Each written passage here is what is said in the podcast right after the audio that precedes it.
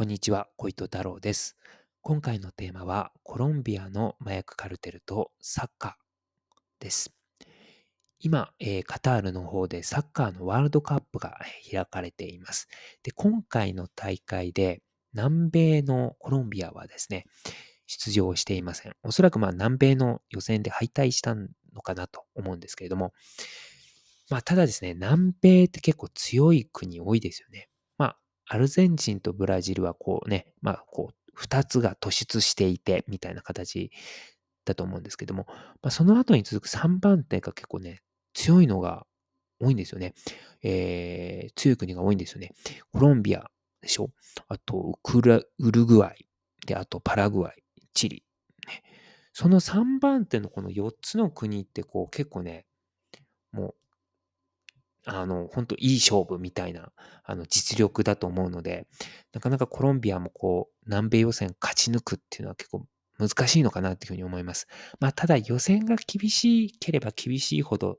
あの、強くなるとは言われてますよね。あの、日本が、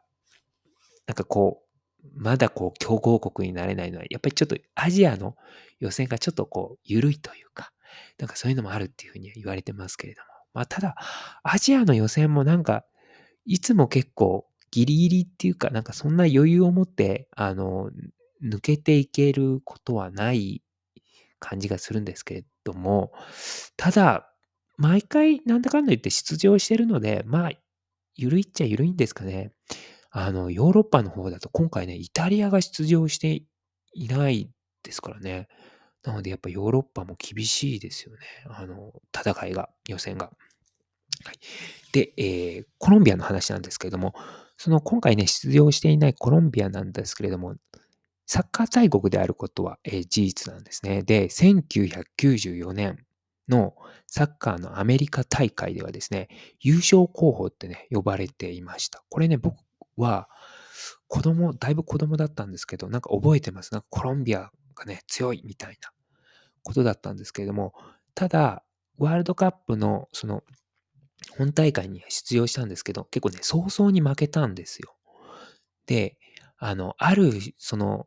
試合で、コロンビアの選手がオンゴールしてしまって、で、そのオンゴールをした選手がですね、コロンビアに帰国後、殺害されるっていうね、事件が起きました。で、結構日本でも大きなニュースになっていて、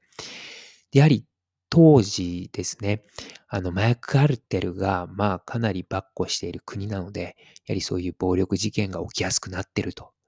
いうような、なんか、文脈でこう語られていただと思います。まあ、怖い国だなっていうふうに、あの、子供の時ですけど思いましたね。で、当時、1990年代っていうのはですね、コロンビアの麻薬カルテルが、まあ元気だった時なんですね。まあメデジンカルテルとかですね、カリカルテルが。で、えー、コロンビア内戦、ゲリラと麻薬と殺戮とという本を書かれたですね、ジャーナリストの井高弘明さんの本をちょっとね、今回参考にさせていただくんですけれども、1988年当時ですね、あの、コロンビアのですね、サッカーのリーグがあるんですけども、そこのプロのサッカーチームですよね。コロンビアのプロのサッカーチームにおいて、メデジンカルテルとカリカルテルの影響下にあったチームがあったっていうふうに言われてるんですよね。で、あとですね、サッカーは、あの、違法賭博の対象になっていたそうですね。まあ、なので、まあ、コロンビアの麻薬カルテルがおそらく、まあそういう違法薬物のビジネスをやるとともに、そういう違法賭博業もね、まあ展開していたのかなというふうに、えー、想像されます。まあそういったふうに、コロンビアの方もですね、まあサッカーと、あと、まあ、マイク・カルテルが、まあ、関係していたということですね。まあ、日本はですね、まあ、割と J リーグというね、プロのサッカーリーグができたのが1990年代なので、まあ、その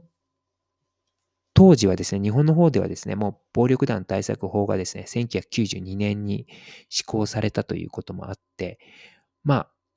サッカー界にですね、ヤクザ組織がこう関与していくっていうことは、まあ、ないですよね。あの、あまり聞いたことがないですね。なので、まあ、サッカーっていうのは、まあ、そういった1990年代に日本の場合はこう、プロサッカーリーグができたっていうこともあって、まあ、ヤクザ組織の関与は